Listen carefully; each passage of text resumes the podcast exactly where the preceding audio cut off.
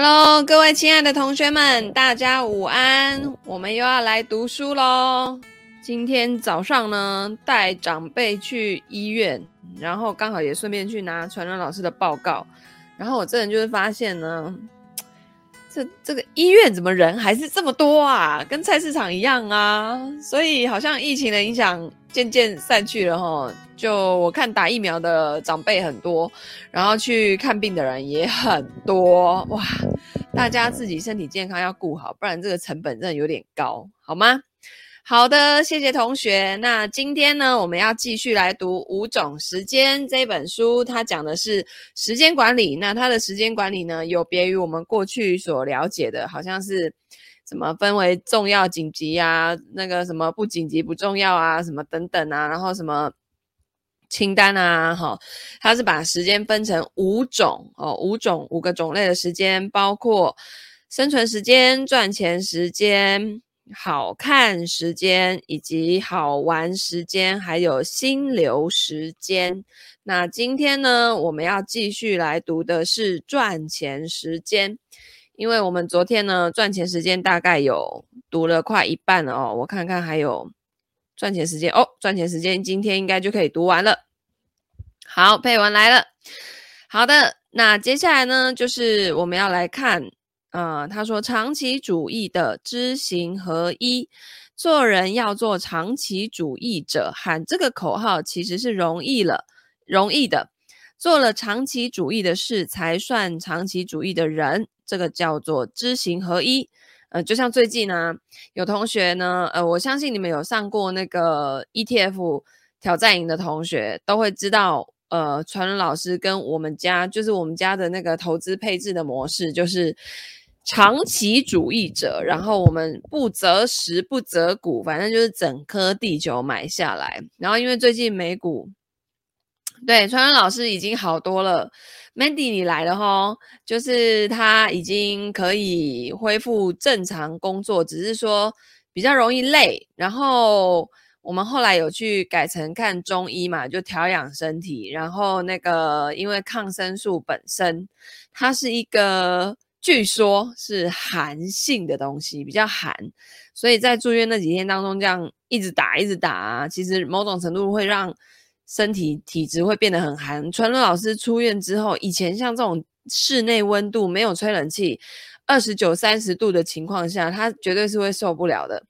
他居然可以就是这样子，然后穿着薄长袖，不用吹冷气，然后开着电风扇，他就可以睡着了。可见你看他多么寒，而且他出了院之后的一个多礼拜。每天都还是会冷到发抖，可是他已经没有在发烧了，就是他整个人是体温什么各方面都正常，他就是一直觉得会很冷，哦，很寒冷，对，而且会一直拉肚子，是，对啊，我都不知道原来是会这样啊。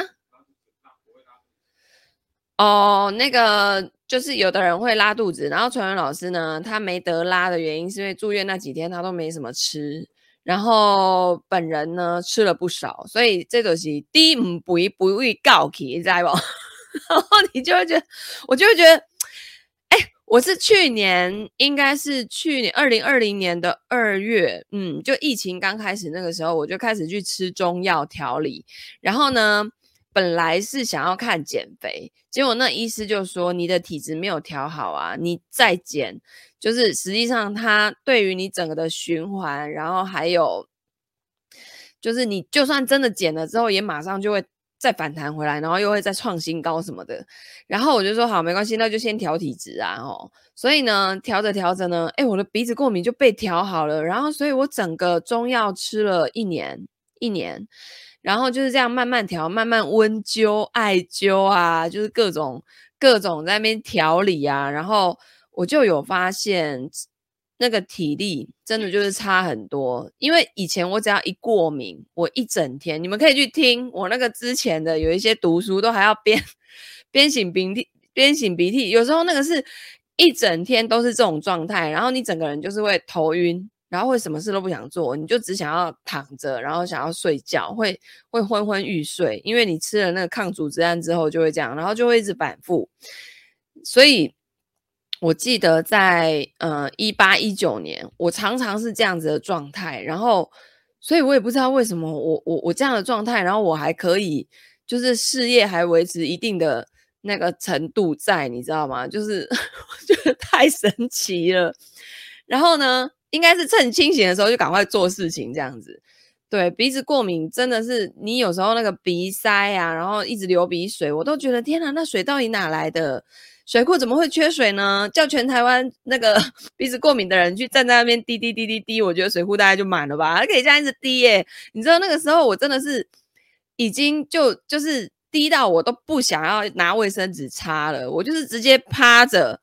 让它直接滴在地上，你知道吗？然后滴成一滩水，我再去拿抹布来擦掉。是已经到这种状态，我已经不想擦了，因为我整个鼻子已经整圈都是磨到很痛，就是这样子的状态的过敏，然后会狂打喷嚏，一点点什么我就完蛋了，就一发不可收拾，就都是这种状态。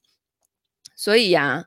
就是你们看我办研讨会的时候啊，然后或者什么啊，就是有时候我是那种硬撑，你知道吗？对，然后益生菌当然也有帮助，可是我后来是，我后来从那个，因为我大陆大陆的同学、大陆的学员，他们有人用那个，反正就是艾灸啊，什么各种那种汉方调理的方式，然后他们都会寄来，然后我就用嘛，然后我觉得诶还不错，就是这样慢慢调，慢慢调，这一次。这样子，传伦老师这样生病，然后我赫然就发现说，哎，我个人首先在感冒啊，然后体力方面，因为我们两个的运动量其实是一一样的，然后呢，生活作息的不正常其实也是一样的，可是我好像就没有他一次这样直接爆出来的感觉，所以我觉得平常还是要保养。然后我们家现在也是，呃，大概十点多。就大家都去睡觉了，哦，以前就传人老师很爱追剧，因为他白天都在动脑嘛，对不对？然后你就知道他他那个他那个以前他追剧哦，都还在追那种法律攻防战啊、悬疑剧啊。我说天啊，你白天已经用脑过度成这样了，你现在晚上好不容易你要追剧，你还追这种的，我就很追剧不就是要放松，就是要开心嘛？结果他现在就开始都那个追那个。什么爱情喜剧啊、浪漫喜剧啊，然后或是那种，就最近有那个鱿鱼游戏，那个还蛮刺激的。那但是那个不太用动脑，反正就看那整个剧情，觉得很精彩。他就开始会看那种浪漫爱情喜剧，以前他根本不可能看那，他看的东西都好好悬疑、好灰暗，然后那种要动脑动到一个不行了，我就觉得天哪，反正他。他就是人就是这样子嘛，你你你有一个经验之后，生了一场病之后，你就开始会慢下来。好，然后呢，我要讲说长期主义，就是就是之前有上过那个挑战营的同学，一定都知道我们家的配置就是不择时不择股，整颗地球买下来，股债配置做好。像最近呢，股市又开始震荡了，对不对？啊，又一下讲美国债务上限的问题呀，吼，然后什么中国又停电啊，有没有缺电啊，等等的，然后感觉是不是又有什么未爆弹要爆啦，对不对？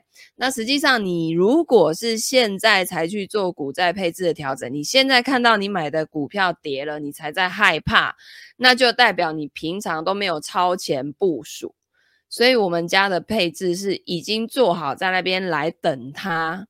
波动的，也就是大跌的时候，我们只要别的跌的比人家少，你就比较不会去做出错误的财务决策。因为今天早上就有同学他做了财务规划，然后他私讯我说：“老师怎么办？我前阵子可能买不到一个月的东西，然后现在跌了，怎么办？”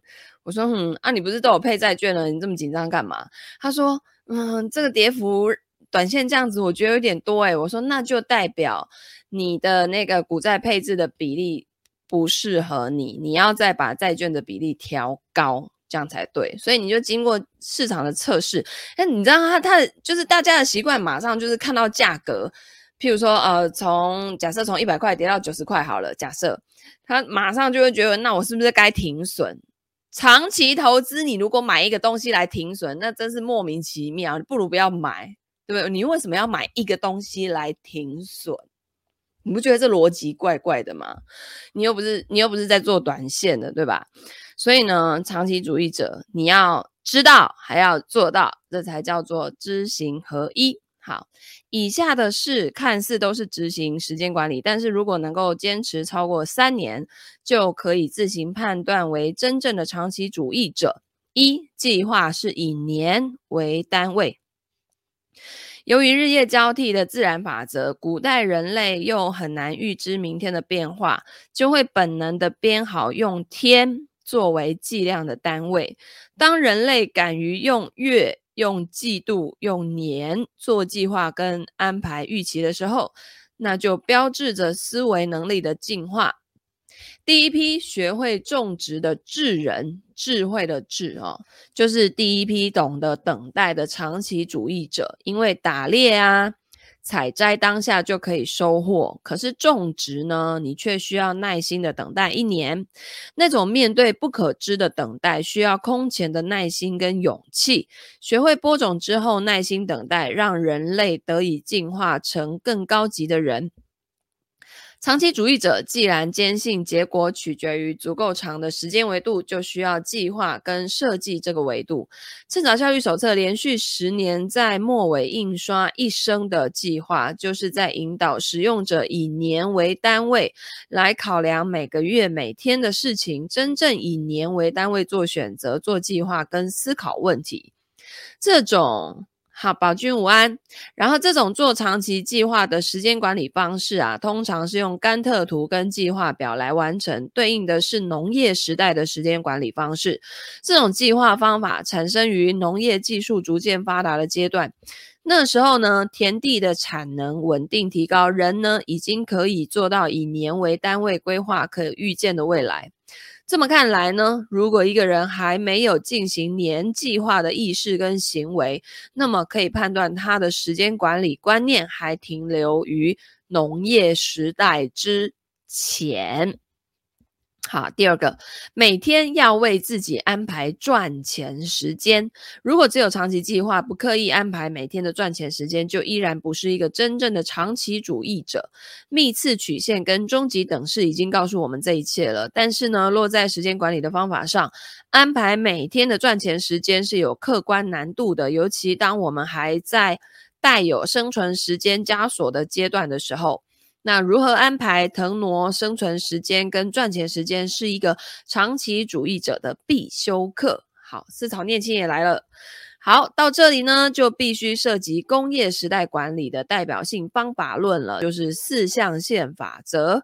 很多人都尝试应用过四象限法则去分配工作的优先级，但是呢，只有深刻理解了长期主义的真谛，你才会真正的明白四象限法则当中的重要不紧急是什么概念。这个时候，你才会知道你未来的重大成果跟生活质量是由做重要而不紧急的任务的时间累计起来决定的，而这些时间就是我们所说的赚钱时间。那你也终于理解了，为什么再烦躁也必须找到方法，高效做完重要且紧急的区域，跟重要呃跟紧急不重要区域的事情。好，就是重要。而且紧急，那你就一定要用更高的效率去做完它嘛。那再来呢？紧急可是不重要，因为紧急，所以你又要高效的去完成它。它们呢，都属于典型的生存时间，只能解决你当下的问题，并不能创造你要的未来。他们呢，完成的越快，你就获得越多的时间给到重要不紧急的赚钱时间，让自己在今天退回循环增强的幂次曲线上去，继续等待直变点的到来。那四象限当中不重要又不紧急的事项的名字啊，始终带有功利主义的歧义。我们呢，就是因为这样的定式思维跟惯性分类，把其他事物。从生活中摘除的，当我们划掉它们的时候呢，我们划掉的是自由自在，就是第一张效率手册愿望清单中的那些美好的分类。你比如说追剧，它肯定是一个不重要又不紧急的事情，但是你的生活当中能没有这些东西吗？那得有多无聊啊！你的人生，对吧？像我。我的人生就一定要有追剧在里面。自从疫情之后，如果还不让我追剧，那那那那我不知道我 我活着的乐趣是什么诶，就是以前那个没有疫情的时候，我跟纯元老师哦，每个礼拜一定都会去看一场早场电影，然后呢，每一季就会出国一次。现在什么都不行了，对不对？好，你说这些都是不重要、不紧急的事情啊，可是它是一个很很重要的好玩好玩时间。哈，好，四象限法则呢，来自古老的工业时代，那个是个那是个管理时间管理的效率时代，在隆隆作响的厂房当中，只关注如何完成绝对具象的目标。对事物的评判当然会被生硬的分为两种，一种叫做提高生产效率，另外一种叫降低生产效率。可是我们不是机器，我们写在这个追悼会策划表里面的人生那么的丰富，当然远远不是只有生产效率这么单调乏味。不重要、不紧急的事情，也可能是有意义的事情啊！我们会让他们存在，并且带给我们此生应得的快乐。他们未来会出现在五种时间中的其他三种时间里面。好，三，因为性所未见，所以延迟满足。长期主义者当然是相信未来的人，延迟满足已经成为品质。人们用忍耐、节制、韬光养晦、厚积薄发来形容它，而品质是长期呈现的态度跟行为。为了要追求更大的目标，做到克制当下的欲望，屏蔽眼前的诱惑，把更大程度的满足感留在达成目标之后享受。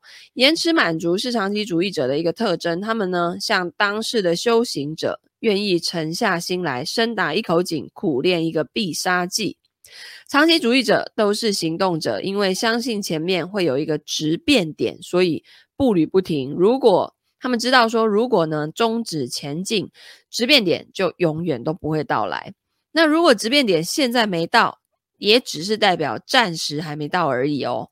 在《终身成长》这本书里面呢、有一句这样的话：考试成绩跟对当前成就的评估，只会告诉你目前处在什么位置，而不会告诉你将来会到达什么高度。在路上的长期主义者也这么认为，人呐、啊、还是要选择做一个长期主义者，这样才不会因为某一次的输赢、一时的绝望、一成一池的得失而把自己的能力认知给固化。一旦思维固化，脚步就会停止啦，潜能就被埋藏，一生就卡在那边了。第四，让雪球滚起来。终极等式呢，跟第三张图表。展示完毕，长期主义者的定义就说完了。赚钱时间的要义也已经昭然揭若揭。那按照终极等式，D 等于 P，然后括号一加 R 的 n 次方，选择值得为之付出的时间的终极目标是 D，明确自己当下的核心竞争力起点是 P，确保自己的增速叫做 R，然后让 n 也就是时间。向无限大推移，等待质变点的到来。那现在呢，就剩最后一个主要的问题啦，就是如何找到 D，找到雪球的核，让它滚起来。好，那理想中的 D 呢，是可以被描述的。D 就是 P 在未来的无限延伸，它应该处于我热爱的高于平均水平市场需求跟复利属性的交集。理论上呢，可以通过逐个比对去锚定 P 的位置，但是在此之前呢，我们对以上四个区域都要有必要的了解。好，找到热爱是最直接的，因为它就完全来自于你的主观感受。你为什么投入、沉浸、孜孜不倦、废寝忘食，只有你自己最清楚。那你热爱的这件事情呢，必须有创造价值的可能。你在这之上。浇灌的时间必须凝结在某种产品当中，市场会给出价格，价格随着你不断做工而有逐渐升高的预期。那只有这样，这件事情呢，在未来才被才配被称为低。在技能跟专业领域当中找到热爱的判断方法，其实并不难哦。可以记住这句话：当热血涌上心头。当你面对一项事业、一个爱好的时候，如果出现了高度的热情，找到跟汲取那个时刻，那你也可以参考第一章当中的人生起落图，观察你描绘过的低谷跟巅峰，然后通过呢回顾这张图，重新确认这个。高峰值的所在点，在你获得极致人生体验的那些时间点上，你曾经做了一些什么事情？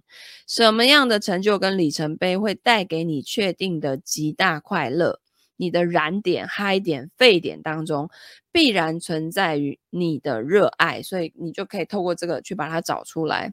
那以我为例呢，在大学毕业之前，我一直误以为我的 P 呀，是我当时拥有的播音主持技术。第一呢，是做行业内顶尖的主持人跟播音员，播音员。那直到呢，有一个机会让我重新发现了自己的燃点，从此改写了我的 D。我大学的专业是播音主持，临近毕业的时候，我有一个月啊，一边在电视台播整点新闻，一边给播音系的文艺晚会设计绘制舞台背景。每天下午呢，我会在电视台度过，会化好妆、做好头发，接过稿件，小心翼翼的在摄影机前面呢，把别人写的内容给读完。晚上呢，我再回到学校继续做做这个舞台设计。那因为设计绘画是我的爱好。晚会开幕那天，我播完新闻赶到现场的时候，全场已经坐满了同学。在黑暗之中，我看到大幕在音乐中缓缓揭开。灯光亮起，全场都在发出惊叹。那一刻呢，我感到热血涌上心头，获得了作品被承认之后的巨大满足感。那一刻的满足感远超过我每一次播新闻的所谓闪亮时刻。至今呢，那晚的大幕拉开，都可以算作是我人生的巅峰体验之一。也是从那一晚开始，我清晰的知道，真正能让我热血涌上心头的，不可能是朗读别人的稿件，而是按自己的意愿去创造作品。我的 P 存在于作品的创造当中，而未来的 D 也必将呈现于作品之上。那个瞬间带来的认知，深刻影响了我后来的行业选择。于是呢，我就离开了电视台。进入了商业设计跟活动传播行业，更靠近我心目中低的行业。好，所以他真的就是换了一个领域。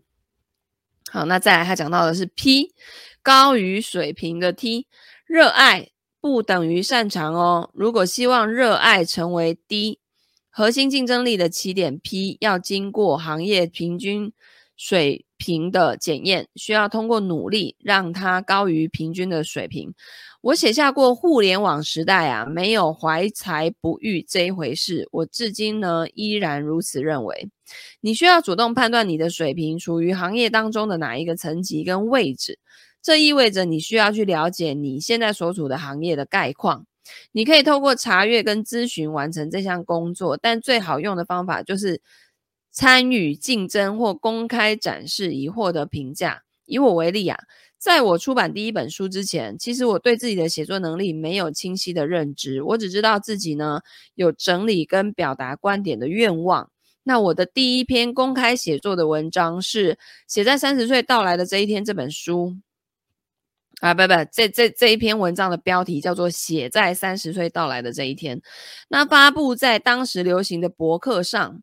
得以正式进入公开视野，被评价之后呢，这篇文章成为那个年代点击量超过千万、千万的超级红文。我的观点、提炼能力跟文字能力得到了验证，我才判断出写作可能是我擅长的事情，可能确实高于平均的水平。但从现在来看，写作的核心竞争力并不是写作本身。而是思考跟表达的综合结果，因此在决心走上终极等式曲线之前，要认真客观的审视自己选择的方向到底是热爱的还是擅长的，或者这一份热爱有没有透过努力达到擅长的可能性。好，好，佩文说可以是改点，一直以为自己。只能在同一个产业做到顶尖，就算知道自己有别的强项，市场也认可，但转行也需要勇气。嗯，因为我没有转过行，你说我像转行吗？我都还是在金融业的领域，只是它呈现的形式有点不一样。以前我可能就是一个业务员，然后我要去销售金融商品，然后金融金融业里面这些基础的该懂的行业的法规，然后这些原理原则都还是要懂。可是呢，我现在变成。我还是在金融业啊，只是我不隶属于任何的银行、保险、证券，对不对？我没有在为任何的产品做背书，我给的是一套呃财务管理的观念跟方法，然后是就是每一个人可以去找出适合他们自己的。那商品呢，就不是我侧重的那个点，所以其实你在一个领域里面呢、啊，他也可以去找出很多不同的角度。就是因为每一个行业它隔行如隔山嘛，你一个每一个领域它要学习的东西都太多了，浩瀚无涯。然后呢，你可能可以专专注的从几个角度去切入。就像我呢，从小我们家就是让我去学很多才艺啊，什么什么跳舞啊、舞蹈啊、哦画画啊。诶，什么作文啊、珠心算啊、英文啊、微博呀，很多啊。反正我就是一个好奇宝宝，什么都想学，那个学一点，这个学一点。结果最后呢，呃，我留到就是我国中之前的才艺课，就一直有持续在学习的。第一个就珠心算嘛，再来就是英文。所以后来我就会发现，我对于语文跟数字、图像记忆啊、哦、这种东西，就特别的。你说有兴趣吗？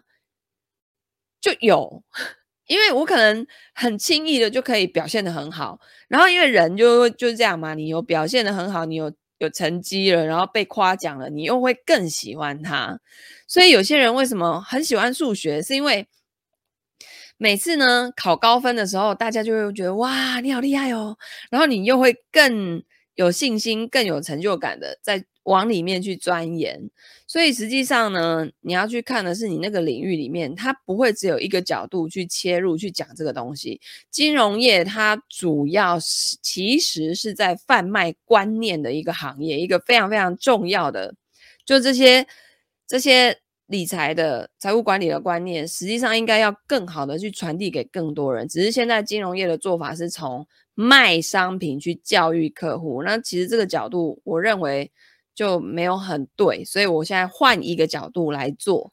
所以呢，你可以去看看，没有一定要换领域啊。而且实际上，你后来去磨练出来的这些基本功啊，曾经就是跟我合作的那些老师就说莉迪亚其实你哦，就算没有在金融业，我觉得你去卖鸡排啊，或是卖那个女生穿的内衣啊，你应该都会卖得很好，因为他有一些基础的那种。”思想表达的能力嘛，然后呢，你有影响力嘛，吼，所以那个是可以被训练出来的，好，但首先是你要喜欢跟人家互动，好，好，然后再来市场需求是金子总会发光的这句话，忽略了一个重要的条件，那就是历史进程首先要选择金子作为货币。市场需求呢，很大程度上是由社会整体发展情况决定的。想要判断一件事情有没有市场需求，你可以参考一家创业公司怎么做市场的调研。你可以像一个创业团队那样子，从行业报告、需求场景、人人群体量等多方面考量，以获得你选定的 D 所在市场的需求的概貌。那判断社会需求指的是你所选定的领域是否为推动社会的整体发展跟公共利益提供社会价值。譬如说环保啊、新能源啊、高新科技等领域哦，那只有持续具备社会价值的产品跟企业，才会在很长的时间维度内给你提供源源不断的满足感。这种满足感呢，未来会超越我们所说的赚钱时间，晋级到更高的维度去。那判断依据当然还有金钱，金钱是生产力工具，是桥梁跟翅膀，是真实世界给我们的掌声。你的低。赚不赚钱，定价体系健不健康，利润率漂不漂亮呢？从讯息时代到智能时代啊，密次曲线当中的市场变化非常快，我们几乎很难推演出我们的爱好跟擅长的事情是否在未来继续匹配市场的需求，也很难从市场需求逆向推演培养自己的爱好跟擅长点。比如说，几年前有书法技能的同学呢，可能还没有办法透过这个线上教育获得丰厚的收入，擅长在镜头前面表达的人也并不知道说直播啊就可以直接让人获得深耕赚钱机会，呃，赚钱时间的机会。所以你最初的热爱跟擅长之处如此重要，无论呢时代怎么更迭，他们都自然可以帮你找到方向。好，再来叫做复利属性。我坚信付出就有回报，真正的回报与所付出的劳动跟艰辛之间存在一种正向正比例关系。这就是我对我所有的发明都很自信的原因之一啊。这个叫这句话叫是那个尼古拉特斯拉所说的哈。那我们进入赚钱时间啊，就是要告别希腊神话当中的西西弗斯。西西西弗斯受到了神的诅咒哦，每天只能推石头上山，晚上艰难的推到山顶的石头又会到早上又会滚落下到山下，所以他就日复一日的生存，生活在这个生存时间当中哦。你们应该有看过有一些，记得过国外有一些 MV 哦，就是有一个人然后推着一颗大石头往上走。然后呢，每天就又滚下去，他又再推，又再滚下去，又再推上去，这样。而我们有机会选择不做西西西弗斯，摆脱诅咒，得到祝福。而最大的祝福就是踏上复利的密次曲线之路，沿着核心竞争力能够产生复利效应的事情，是赚钱时间的核心，也是当你做出关于目标低的重大选择的时候，应该要考虑的关键。我们是否找到了自己的核心竞争力？是否每天在做循环增强的事？这件事呢，随着时间向前流动的时候，是否具有复利属性？如果说有运气存在，运气往往就出现在长期积累后的质变点。优秀不是偶然的表现，而是一贯的卓越。当运气来临的时候啊，人恰好处在他本该的状态。人的成长跟发展，从来都不是学习一千个道理，而是把最基本的道理，在他选定的道路上践行一千遍，使他们最终成为自己身体的一部分。现在呢，你需要的只是简洁的重复，选择一颗有核的雪球，选择一个又湿又长的坡道，然后做一个长期主义者，展开行动，用你的手将雪球轻轻推出去，让它在未来持续的滚动。好，我们今天来把那个赚钱时间念完哦。我的理想 D 哦，D 就是你的 dream，你的梦想。D 的寻找之路啊，相当漫长，因为一个人呢，能确定自己的核心竞争力起点 P 就已经很不容易了。即使我画出了上面充满交集的四个拼图，看似勾勒了一个理想模型，但是呢，回顾这二十年，我寻找 P 跟 D 的难度啊，大概是画出这个交集图的一万倍啊。他画了什么交集图呢？实际上呢，就是就是这个，呃，这里。呃，看不到，就四个圈圈，四个圈圈，然后，然后中间这边有一块有一块那个交集的地方，就是 D，哦，D 就是你的梦想。那四个圈圈呢？第一个是我热爱的，然后呢，再来我高于平均水准，再来市场有需求，再来有复利属性。好，所以这如果这四种条件都具备，那它就是一个很好的 D。但是因为很难找，哦，他说。首先呢，要克服虚荣。有的时候，你以为你热爱的是这件事本身，其实你热爱的是这件事背后的虚荣。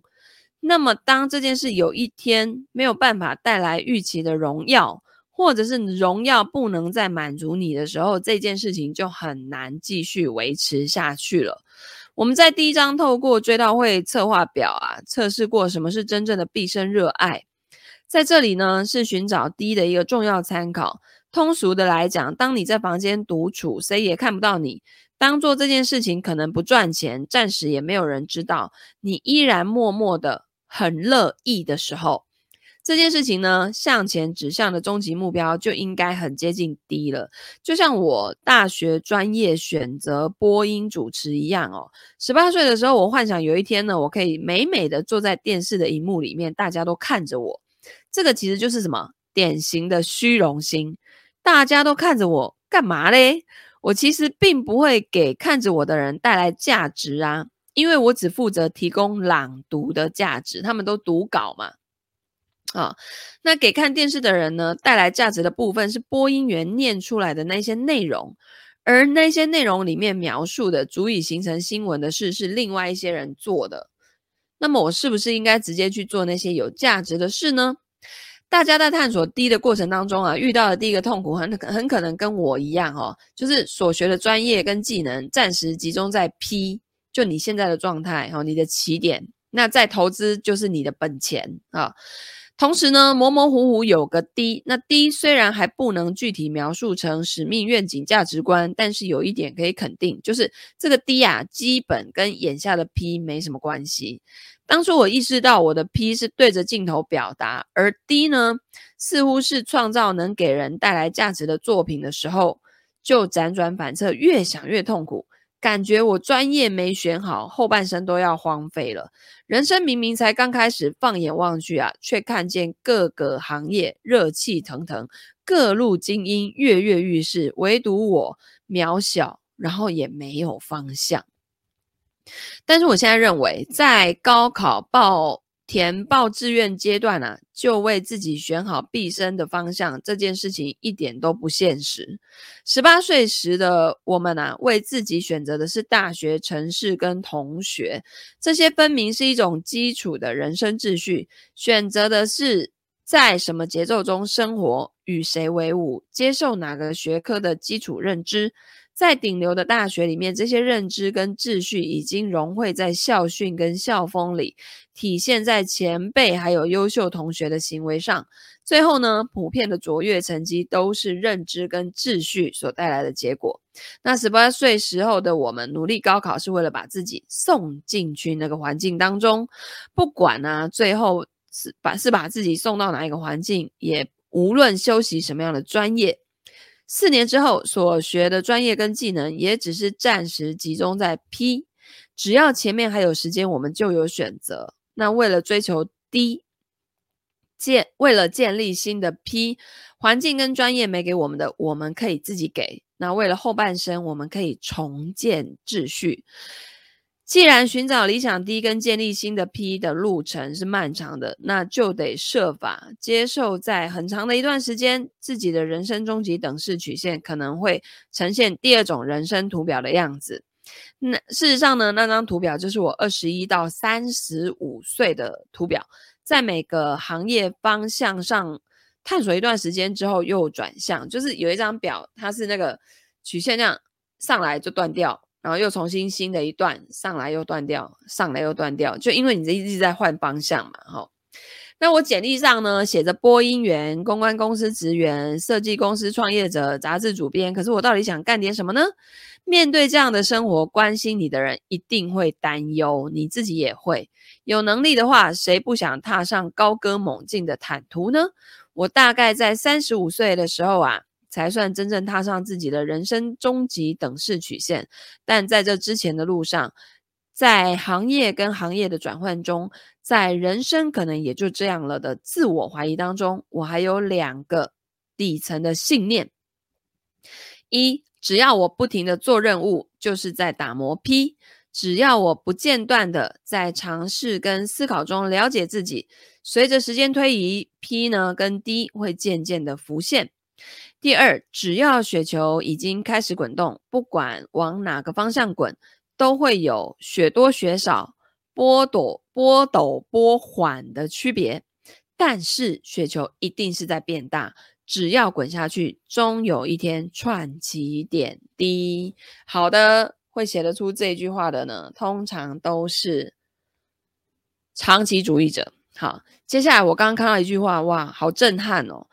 那个明天开始，我们就要来来读这本书的好看时间，好看时间，那当然就是跟肉体有关系啦，对不对？然后这里就有一句话，就是那个亚伯拉罕·林肯所说的：“每个四十岁以上的人都要对自己的脸负责。”嗯，是的，今天早上带长辈去那个医院呢，也还谈到说，哎呀。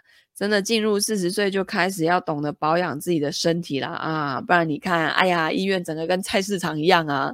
我呢批个假要等七十个人，七十个人等缴费，而且那叫号的速度之快哦！我的天哪！然后，但是呢，我后来还是选择用那个 APP 把它缴掉哦。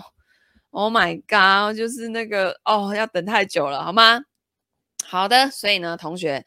身体、灵魂跟那个就是肉体啊、灵魂啊，吼都要兼顾，好吗？对，我跟你讲，现在大医院真的你自己去看啊，就是跟菜市仔没两样了，好不好？就是又最近又多了，以前都看病的而已，现在又多了打疫苗的，又来多了核酸检测的，哇，那人之多啊，吼。好啦，所以呢，非常的那个谢谢同学陪伴我读书。然后呢，如果你喜欢听我读书、听我念书，欢迎按赞、分享、留言、转发给你身边所有的亲朋好友，请他们一起来听我读书。那我们就明天见啦，拜拜。